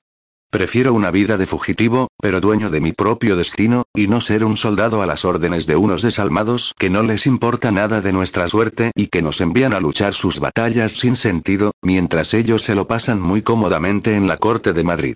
Y si no, díganme, ¿quién carajo es tan imbécil de firmar el tratado de permuta y darle a los portugueses toda esa tierra por nada? Y encima Andonaegui habla de que el ejército se debe aprestar para ir a combatir a los guaraníes. Esos pobres indios solo tratan de defender nuestra tierra, pues allá, en la península, a nadie le importa. La señorita Manu es guaraní. Comentó Frías. Al menos eso dice ella, porque se crió en un pueblo de guaraníes, uno que levantaron con los jesuitas. Con más razón. Apoyó don Ismael. La pobre debe de estar muy angustiada. Conjeturó Frías. Sí, yo me uno a ustedes en el rescate de Alma Negra, y después desertaré. Ya me tienen harto estos peninsulares con su maltrato y desprecio. ¿Qué se han creído? ¿Que por ser criollos somos menos que ellos? El diablo se los lleve. Se hizo un silencio en el cual las miradas se posaron en Contreras y Perdías. ¿Qué harán ustedes? Los apuró Matas. ¿Nos ayudarán? Perdías asintió. También me alzaré con ustedes. Yo también estoy cansado de no tener ni un real en la faltriquera y andar vestido con andrajos. Se sacudió la camisa, llena de remiendos. ¿Y tú, Contreras, qué harás? Antes de tomar una decisión, quiero saber cómo lo haremos. Sé que le debo la vida a Alma Negra y la mano a la señorita Manu, pero no me uniré a una misión suicida. Quiero conocer el plan, si es que tienes uno. Sí, lo tengo, afirmó Matas, pero el plan depende del capitán de Alarcón. Solo él puede ingresar en el despacho del coronel y extraer las llaves que nos abrirán las puertas a las mazmorras y a la celda de Alma Negra. Alarcón está en la villa del Luján. ¿Crees que viajará a Buenos Aires solo para ayudarnos? Se mozó. El capitán de Alarcón está al llegar. Sé de buena fuente que el comandante Arroyano, Matas se refería al superior de Titus, lo convocó con urgencia. ¿Y cómo piensas convencerlo? Lo enfrentó Contreras. Él es un oficial de alto rango. Él no es un don nadie como nosotros. Es hijo de vecino, de benemérito. El capitán de Alarcón aprecia mucho a la señorita Manu. Lo hará por ella. Adujo Matas. Eso no lo sabes, Lindor. Es demasiado arriesgado contarle a Alarcón nuestros planes y esperar a ver si quiere ayudarnos. Podría delatarnos, lo mismo que su tío hizo con Don Edilson. Tú, Rosario, Perdía se dirigió a Contreras, conoces bien al capitán de Alarcón, sabes que es un hombre cabal, que no nos delataría. No olvides que el capitán fue a buscar a la señorita Manu para que te salvase la mano. A él le importan sus hombres, no como a los demás, que se cagan en nuestra suerte. Decídete, Rosario, ¿estás con nosotros? Contreras paseó la vista por los hombres que lo rodeaban. A algunos, Perdías, Frías y Matas, los conocía bien y había compartido junto con ellos horas de peligro y horas de risa y diversión. A los otros, esos con apellido raro y acento extranjero, los había visto pocas veces, siempre en compañía de Alma Negra. Extrañamente, le inspiraban confianza, y a él, un difidente nato, lo sorprendía. La verdad era que estaba cansado de la vida de miseria que llevaba desde hacía dos años. Había creído que, uniéndose al ejército, adquiriría cierto brillo y bienestar económico. Nada más lejos de la realidad. No tenía a nadie en Buenos Aires. Su familia vivía en un pueblo de Entre Ríos, donde se deslomaban trabajando el campo de un rico peninsular. ¿Por qué seguir sometiéndose a ese destino sin futuro? Sí, estoy con ustedes. Titus sofrenó su caballo cuando la proximidad a Buenos Aires comenzaba a evidenciarse en la aparición de casas y quintas y en un tráfico constante de carretas y chasquis. Había abandonado el fuerte de la villa del Luján la noche anterior aprovechando la luna llena y recorrido las doce leguas que los separaban de la ciudad a un galope que lo habría desnucado en caso de caer. No le importaba. La furia lo impulsaba a soliviantar el caballo hasta que sus cascos apenas rozasen el camino. A poco de llegar al fuerte, esa furia había ido desvaneciéndose y solo quedaba una sensación de abatimiento y frustración. La rabia había comenzado cuando un chasquí le entregó un mensaje de su superior en el cual lo mandaba comparecer con urgencia en Buenos Aires ya que el gobernador Andonaegui lo había elegido para formar parte de una comitiva que viajaría al otro lado del río Uruguay para convencer a los guaraníes de que desistieran de su rebeldía y se avinieran a mudarse. Incluso les ofrecería 10 años de perdón en el pago del tributo al rey si abandonaban la zona en conflicto sin presentar pelea, y él tenía que ser el portador de esa magnánima oferta. Según le explicaba su jefe en la misiva, Andonaegui lo había seleccionado por sus reconocidas dotes diplomáticas y de negociador. Se cagaba en sus reconocidas dotes diplomáticas y de negociador. Estaba harto del tratado de permuta y de las consecuencias lógicas que suscitaba. ¿Qué habían estimado los presuntuosos de Madrid? Que los indios, después de haber construido esos pueblos con el sudor de su frente, después de haber defendido esa tierra de los pícaros portugueses y después de haber sido fieles a la corona española, se marcharían así como así, Días atrás, había llegado al fuerte de Luján la copia de una carta que los guaraníes le habían dirigido al gobernador de Buenos Aires. Lo había conmovido la sinceridad y la nobleza de sus párrafos, y todavía se repetían en su mente los más sentidos. Nuestros padres, nuestros abuelos, nuestros hermanos han peleado bajo el estandarte real, muchas veces contra los portugueses, muchas veces contra los salvajes. ¿Quién puede decir cuántos de ellos cayeron en los campos de batalla, o delante de los muros de la tantas veces sitiada Nueva Colonia? Nosotros mismos nuestras cicatrices podemos mostrar en prueba de nuestra fidelidad y de nuestro valor. ¿Querrá pues el rey católico galardonar estos servicios, expulsándonos de nuestras tierras, de nuestras iglesias, casas, campos y legítimas heredades?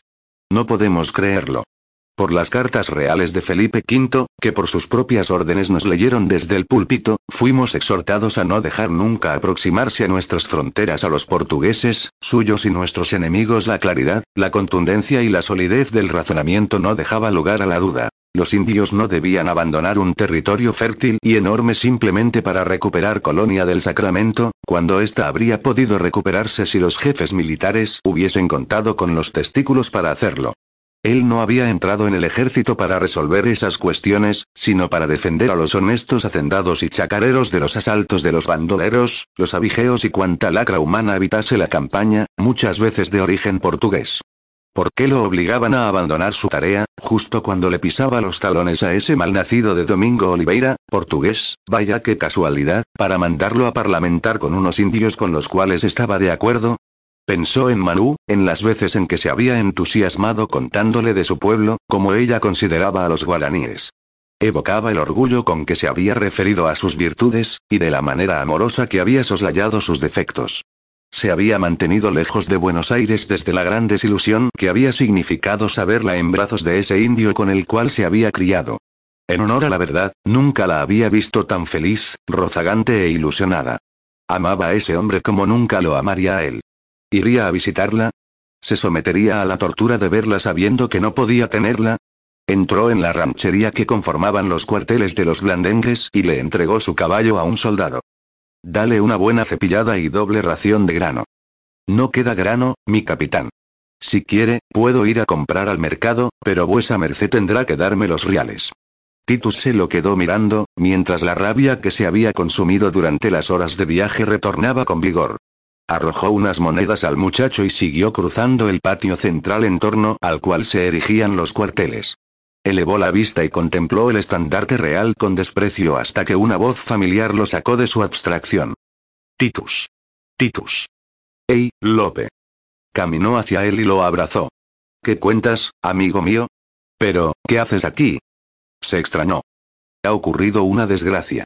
Mi tío, Don Wilson Barroso, ha muerto. ¿Cómo? muerto? Si tu tío es, era robusto y sano como un buey. Sí, lo era, pero ha muerto a causa de un disparo. Anoche, según me informa el capitán Troncoso y Lira, lo sorprendieron en la vera del río recibiendo un cargamento de contrabando. Mierda. Masculló Titus, que nunca había estado de acuerdo con castigar a los contrabandistas. Era bien sabido que, sin el contrabando, Buenos Aires no habría subsistido como ciudad. Esa ordenanza, la que disponía que los productos de la España solo podían ingresar por dos puertos de las Indias Occidentales, el de Veracruz entre diciembre y enero, y el de Portobelo en agosto, y desde allí viajar al Callao, y desde allí viajar en carreta a Buenos Aires, era otra muestra de la estolidez de los ministros y del rey de la España. Lima no objetaba la disposición pues le convenía mantener sometida a la díscola Buenos Aires, que luchaba por sobrevivir con mercancías que arribaban a precios elevadísimos debido a los altos costos de transporte, generalmente estropeadas o echadas a perder, eso sí los salteadores de caminos, que infestaban el virreinato, no se hacían con el cargamento. A Titus no le entraba en la cabeza esa disposición cuando, en el Río de la Plata, no solo contaban con un puerto, sino con dos, porque el de San Felipe de Montevideo era aún más apto para el atraco de barcos de gran calado. Troncoso Irira me convocó esta mañana para que reconociera el cadáver, lo que acabo de hacer. Ahora me marcho. Tengo que disponer todo para el sepelio. Sí, ve, ve. Y no dudes en convocarme si necesitas que te eche una mano. Gracias, Titus. Aprecio tu ofrecimiento. ¿Has visto a Manu?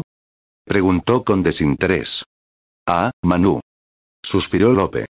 ¿Qué sucede? ¿Le ha ocurrido algo? No, pero le ocurrirá cuando se entere de que anoche, además de matar a mi tío, los blandengues apresaron a su prometido. Aitor. Lope levantó las cejas en una muestra de asombro. Sí, Aitor. ¿Lo conoces? De lejos. Ella me habló de él tiempo atrás. ¿Trabajaba para Barroso? Sí. Mi tío lo tenía en gran estima. Es laborioso y responsable. Lo conozco desde hace años, desde cuando éramos niños. Ya veo. Manu estará destrozada. No quiero imaginarlo. Le temo a su reacción. Estaba yendo a lo de Urizar y Vega para darle la noticia cuando te encontré.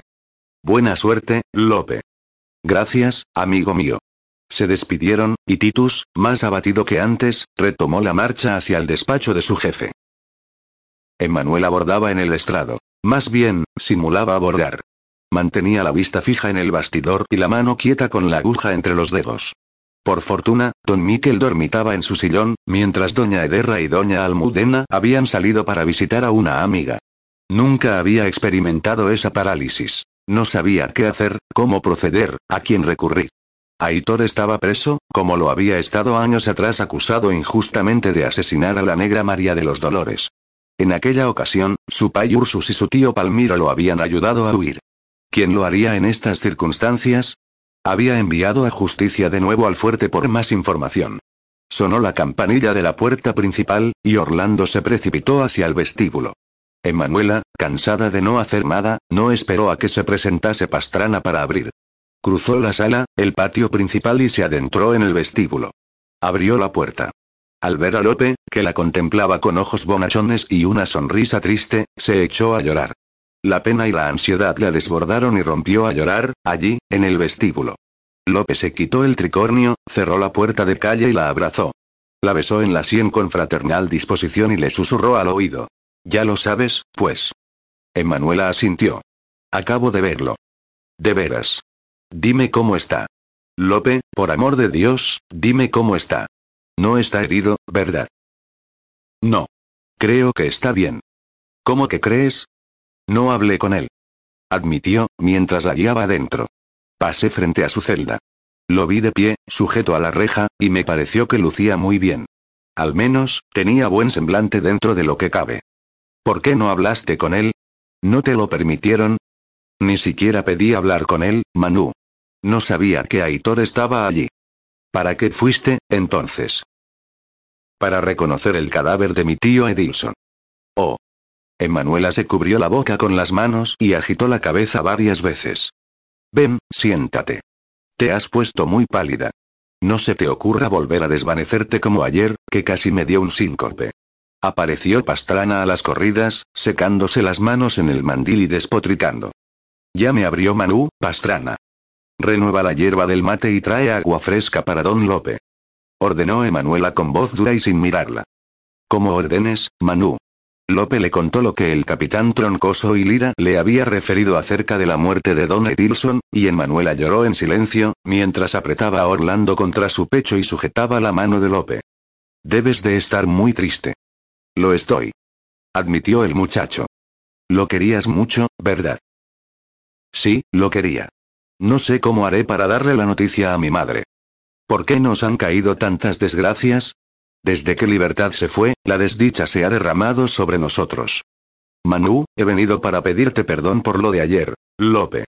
Dijo de pronto, exaltada, y le soltó la mano y dejó de apretujar a Orlando para secarse los ojos. Tengo que escapar de aquí. Es para mí una necesidad imperiosa abandonar esta casa antes de que... antes de que... Emanuela inspiró profundamente, se pasó el pañuelo de nuevo por los ojos y por debajo de la nariz y se irguió en el sofá. Antes de que don Alonso regrese de San Isidro. Le contó todo, desde el acoso de Murguía para obligarla a desposarlo, el del santo oficio para que profesase y la complicidad de doña Ederra para deshacerse de ella, hasta la desagradable escena que había sufrido la noche anterior a manos de Alarcón. Maldito bastardo. López se puso de pie y golpeó el puño contra la palma de su otra mano. Maldito viejo libidinoso. Emanuela extendió el brazo hacia Lope. Cálmate, por favor. No sucedió nada. Porque Saite y Orlando te salvaron. Que si no, Se mordió el puño. Caminó de aquí para allá, mientras insultaba entre dientes. Emanuela carraspeó cuando Pastrana apareció con el servicio del mate. ¿Quieres que cebe, Manu? No, gracias. Retírate. López se desmadejó junto a ella y echó la cabeza contra el respaldo. Toma un mate. Te sentará bien. Lope lo sorbió lentamente y se lo devolvió. Anda, no perdamos más tiempo. Dijo, con resolución, y volvió a saltar de pie. Te vienes conmigo ahora mismo. No te quedarás en esta casa un minuto más. Doña Ederra, don Alonso y el mismísimo Santo Oficio pueden irse al demonio por lo que a mí respecta. Vamos, Manu, muévete. Ve a juntar tus cosas antes de que doña Almudena y doña Ederra regresen. Emanuela, aún sentada, lo contemplaba con ojos desorbitados y la respiración acelerada. Nunca había visto a Lope de esa guisa. El joven apocado, tímido y asustadizo había desaparecido, y en su lugar se erigía uno decidido y resuelto. A la sorpresa le siguió el alivio por saber que contaba con alguien que la protegería a capa y espada, alguien que la rescataría del lío en el que estaba metida. Después vino el reconocimiento de que no podía marcharse en ese momento. El plan debía llevarse a cabo con cuidado para no fallar. Ven, siéntate a mi lado. Lo invitó, y Lope obedeció enseguida. Quiero que sepas que contar con tu amistad y tu ayuda en este momento en el que estoy tan sola, no estás sola. Nunca estarás sola. Lo sé, lo sé. Dijo, y le palmeó la mano. Sin embargo, quiero que hagamos bien las cosas. No quiero precipitarme. Lo más probable sería que irían a buscarme a tu casa en primera instancia. La amistad que nos une desde que éramos niños es conocida por todos. Y no puedo permitirme fallar, Lope. El día que me marche de esta casa, será para siempre. Óyeme, Manu. El barco de mi padre, el que me trajo hasta aquí, terminará de cargar unos muebles y otros productos mañana por la noche y zarpará el sábado al amanecer. Lo abordaremos y nos iremos a Orenbae. Te pondrás bajo mi protección y la de mi madre. Nadie podrá hacerte daño. Orenbare. Repitió, con añoranza. Tan cerca de mi pueblo, de mi sí, de mi país, de mi gente. De mis mascotas. Cerca de Olivia, se descorazonó. Sí, Manu querida. Le aferró las manos y se las besó sin percibir el cambio en el ánimo de su amiga. Orenbae será tu nuevo hogar. Partiremos en dos días. Emanuela retiró las manos y se puso de pie. Lope, no me iré a ninguna parte sin conocer la suerte de Aitor. Pero, lo sé. Dijo, y levantó la mano para acallarlo. Sé que él me ha traicionado de nuevo. Sé que está casado y que... La voz se le quebró.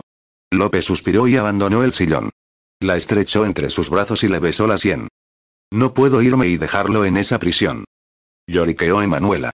No puedo. A pesar de todo, lo amo. Lo amo. Tanto, Lope, tanto. Él es mi vida. Lope apretó los párpados y ajustó el abrazo. Lo sé. Susurró.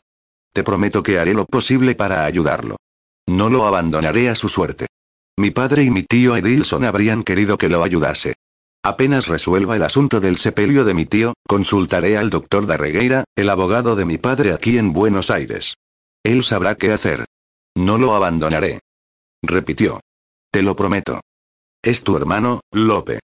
Sí, mi hermano. Se acomodaron de nuevo en el sillón. Sorbieron unos mates en silencio, ese en el que caen las personas entre las cuales existe una confianza infinita. De pronto, Emanuela se puso de pie. Vuelvo enseguida. Regresó al cabo y sacó dos llaves grandes y oscuras del bolsillo de su delantal. Se las extendió a Lope, que las recibió con un ceño. Esa es la llave que abre la puerta del tapial del fondo, el que da al río. Lope asintió. Y esta es la llave que abre la contraventana de mi recámara. Son las copias que Aitor hizo para mí. Tómalas por cualquier cosa. Es mejor que las tengas tú. Dentro de dos noches, vendrás a buscarme. Yo tendré todo aprontado. ¿Y si don Alonso vuelve antes de San Isidro? ¿Y si llega a intentar propasarte de nuevo contigo? Cerraré con llave la puerta que da al corredor y colocaré una silla bajo la falleva. No podrá entrar. Además, le pediré a Aurelia que duerma conmigo estas noches. Entre las dos, nos pondremos a gritar tan fuerte que hasta los vecinos despertarán. Lo único que me preocupa es qué sucederá si en dos días Aitor sigue aún en prisión. No podré irme, Lope. No podré. Te ocultarás en el camarote del barco de mi padre. Allí no irán a buscarte. Retrasaré la partida hasta que contemos con buenas noticias de Aitor. Gracias, Lope. Gracias, querido amigo. Le rodeó el cuello y lo besó en la mejilla.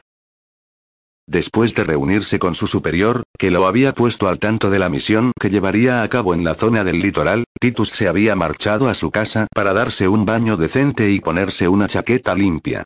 En un par de horas, comparecería en el despacho del gobernador, que le entregaría cartas y otros documentos dirigidos a los guaraníes. Más a gusto, recién bañado y con ropas limpias, salió de su casa dispuesto a pasar un rato en la pulpería de don Genaro. Antes de reunirse con el gobernador, necesitaba mojarse la garganta con una bebida espiritosa y comer uno de esos guisos de cordero que sabían tan bien. Si no aplacaba el hambre y la sed, el mal humor con el que había llegado esa mañana lo traicionaría y terminaría mandando al infierno a mismísimo Andonaegui. Echó llave a la puerta y advirtió una silueta apoyada en las rejas aledizas de la ventana. Lo observó de reojo. Llevaba el sombrero de ala ancha sobre el rostro y se cubría la boca con un poncho liviano, esos que sus hombres usaban en verano. Resultaba imposible distinguir sus facciones. Colocó la mano en la empuñadura del sable y caminó en su dirección. Al pasar junto al extraño, se detuvo al oír que pronunciaba su nombre en un susurro. Capitán Titus, soy yo, el cabo Matas. ¿Matas? ¿Qué haces aquí? ¿Por qué no estás acuartelado? Necesitaba hablar con vuesa merced, lejos del cuartel. Titus asintió y le indicó el ingreso a su casa. Abrió la puerta de nuevo y entraron. Matas se quitó el sombrero y se deshizo del poncho en el vestíbulo. Siguió a Titus a una pequeña sala escasamente amueblada. Esto es muy irregular, Matas. Habla. ¿Por qué me buscabas con tanto secretismo? Para pedir su ayuda, mi capitán. ¿Ayuda? ¿Qué clase de ayuda? Anoche hubo una redada en el recodo de Pintos, cerca del retiro. Sí, lo sé. Cayeron sobre unos contrabandistas. ¿Qué tiene que ver eso conmigo? A Don Dilson Barroso lo encontraron, como se dice, con las piernas en el agua. Murió de un disparo. Un amigo mío está preso, acusado de contrabando. ¿Quieres que te autorice a ver a tu amigo? No, mi capitán. Quiero que me ayude a liberarlo. ¿Qué? ¿De qué estás hablando, Matas? ¿Has estado chupando? Ni una gota, mi capitán. Lo juro. Se ejecutó la señal de la cruz sobre la boca. Sucede que el hombre que está prisionero en las mazmorras es el prometido de la señorita Manu. Francisco de Paula Almanegra es su nombre. Titus, el alarife, Francisco de Paula Almanegra, es en realidad Aitor, le había confiado en Manuela tiempo atrás, y cuando él le había preguntado por qué había cambiado su nombre, ella le había respondido, porque detestaba el que le había dado su padrastro. Sí, balbuceó, con la vista al suelo, el prometido de Manu. Lo sé. ¿Nos ayudará, mi capitán? Titus elevó la vista y la clavó en su subalterno. Era un muchacho aún, tal vez uno o dos años más grande que él, nada más, y sin embargo tenía la mirada de un hombre viejo, cansado y desengañado. Le observó el poncho deshilachado que le colgaba del brazo, y los bombachos sucios y con agujeros, y esas botas que ellos mismos se confeccionaban con cuero de vaca sin curtir. ¿Por qué no llevas tu uniforme? Es que da pena, mi capitán. Ya veo. No hemos cobrado la soldada, y ya vamos casi pa'l año. Sí, lo sé, Tampoco yo he visto un real desde hace meses.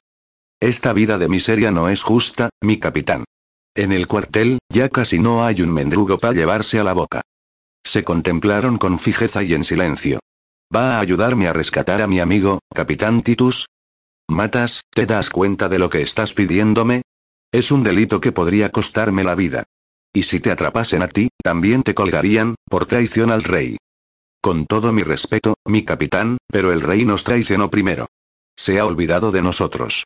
No nos envía a la soldada ni armas ni uniformes, no permite que los barcos recalen en Buenos Aires, beneficiando a esos pícaros de Lima con un comercio injusto, y encima le entrega nuestras tierras a esos portugueses, que siempre nos están robando unas leguas acá, unas leguas allá.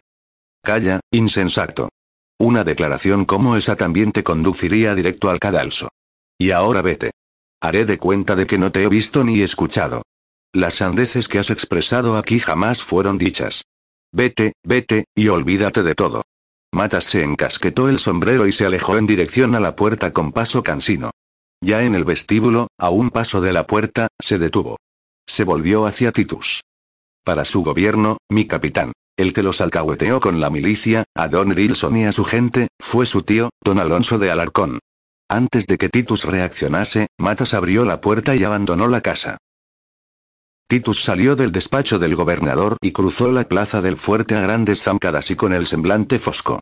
Llevaba el tricornio en la mano y lo golpeaba al costado de la pierna al ritmo de la caminata.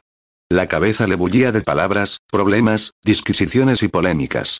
Sin pensarlo, enfiló hacia la casa de los Urizar y Vega, pese a que, después de la extraña conversación con Matas, se había jurado no visitar a Emanuela. Meditaba acerca de las insensateces que le había expresado el gobernador en relación con los guaraníes rebeldes, como los calificaba. De que había tenido que pagar por el grano para alimentar a su caballo. De las fachas de matas, casi parecía un mendigo. De que Don Wilson había muerto intentando surtir a Buenos Aires de los productos que nunca llegaban de Lima. Y, sobre todo, de que su tío lo había alcahueteado con los blandengues, al menos eso aseguraba Matas. Es mentira, se tranquilizó. Aunque Alonso nunca se lo hubiese confesado, desde hacía tiempo sospechaba que esos dos andaban en tratos. Si no, ¿cómo se explicaba el bienestar económico del cual gozaban los Urizar y Vega desde hacía un par de años y las constantes visitas de Don Wilson a la casa de la calle de Santo Cristo? El cargo de Alonso de Alarcón como jefe de amanuenses del gobernador lo posicionaba en una situación que cualquier comerciante dedicado al contrabando habría codiciado. Su tía Ederra, doña Almudena y don Miquel lo recibieron con el cariño de siempre. Emanuela, aunque sonrió y lo saludó con afecto, tenía la mirada apagada, los ojos enrojecidos y las manos sudadas y temblorosas. ¿Dónde está mi tío? Se interesó, y no pasó inadvertido el gesto de tensión que nubló los semblantes de las mujeres, en especial el de Manuela, que se mordió el labio y se alejó hacia el estrado. Se ha marchado intempestivamente esta madrugada hacia San Isidro explicó don Miquel. Se presentó un problema allá. ¿Qué problema? No sabemos. Admitió Ederra, rápidamente y con timbre nervioso. Se marchó antes de que despertásemos. Qué extraño. Masculló el joven militar. Cenaron en un ambiente tenso dados los prolongados silencios que solo don Miquel parecía dispuesto a salvar. Después de un rato se dio por vencido y se dedicó a comer. Toca algo para alegrar la noche, querida Manu pidió el anciano vasco al final de la comida. Sí, don Miquel. Titus se aproximó para asistirla con las hojas de las partituras y, mientras Emanuela se acomodaba y abría el libro de melodías, se inclinó y le susurró. Sé que Aitor está preso. Oh. Se sobresaltó. Tranquila. Titus advirtió que las manos de la muchacha temblaron sobre el teclado del clavicordio. A poco, la oyó sollozar. Aproximó un canapé cerca de la butaca y, simulando acomodar las partituras, le exigió que se calmase. ¿Qué sucede, querida? Se impacientó doña Almudena. ¿Tendremos música esta noche? Sí, doña Almudena. Contestó Titus. Es que Manu y yo no nos decidimos acerca de cuál pieza debería ejecutar. En voz baja, añadió. Más tarde, encuéntrame en el portón de mulas. Allí podremos hablar con tranquilidad. Una hora y media después, Emanuela, Romelia y Aurelia, las tres embozadas, abrieron el portón de mulas y se asomaron por la calle de San Nicolás. Avistaron la silueta de un caballo y la de un hombre alto de pie junto a la montura. Las domésticas permanecieron en el umbral, mientras Emanuela avanzaba hacia Titus, que la aferró por los hombros y la observó al favor de la luz blanca y fría de la luna. Gracias por venir. Susurró Emanuela. Te vi muy mal. Él está preso, Titus. ¿Cómo no iba a estarlo? Además, además, ¿qué? Dime. Nada. Dicen las malas lenguas que fue mi tío el que los denunció con los blandengues. Emanuela bajó las pestañas y se mordió el labio, el mismo gesto en el que había caído en la casa, al recibirlo. ¿Es verdad, Manu? Sí. Él mismo me lo dijo. ¿Mi tío Alonso te dijo que los había denunciado? La joven asintió. Pero, ¿por qué? No tiene ni pies ni cabeza. Porque quería acabar con Aitor. Estaba celoso. Nos había visto, besarnos. Y por eso lo mandó a apresar. No tiene sentido, Manu. Mi tío no cometería un acto tan vil y cruel. Pues lo hizo. Emanuela se quitó de encima las manos del militar. Lo hizo e intentó vejarme. ¿Qué dices? No sabes lo que dices. Si no hubiese sido por Saite y por Orlando, que lo atacaron cuando intentaba salirse con la suya, lo habría conseguido. Por eso escapó entre gallos y medianoche, para ocultar las heridas que mi Marcagua le infligió en el rostro. Ve a la quinta de San Isidro, si es cierto que se encuentra allí, y comprobarás con tus propios ojos lo que estoy diciéndote. Yo no miento, Titus, y tú lo sabes. El joven capitán se cubrió el rostro con las manos y se quedó quieto en el intento por detener el torbellino en el que se había convertido su mente. ¿En verdad su tío había procedido con tanta bajeza? Resultaba insólito que se hubiese enamorado de una criatura dulce como Emanuela después de haber vivido durante años a la sombra de la indiferencia de Herrera. ¿Tanto lo había trastornado ese amor de la madurez? Aitor está preso por mi culpa, Titus. Por mi culpa. No, no susurró él con vehemencia, y la atrajo a su pecho. No es por tu culpa, querida Manu. Por culpa de él mismo, de Don Edilson, de mi tío, pero no por tu culpa. ¿Qué será de él? ¿Qué le harán? Él no es nadie, solo un indio, sin dinero ni conexiones. ¿Quién lo ayudará? Titus de Alarcón no se atrevió a responder a sus preguntas y se limitó a consolarla hasta que el llanto cesó. Se despidieron con voces lánguidas y gestos desmoralizados. Pastrana, que se mantenía oculta a unas varas del portón abierto, veía con claridad que Manu y el señorito Titus se abrazaban protegidos por el manto de la noche.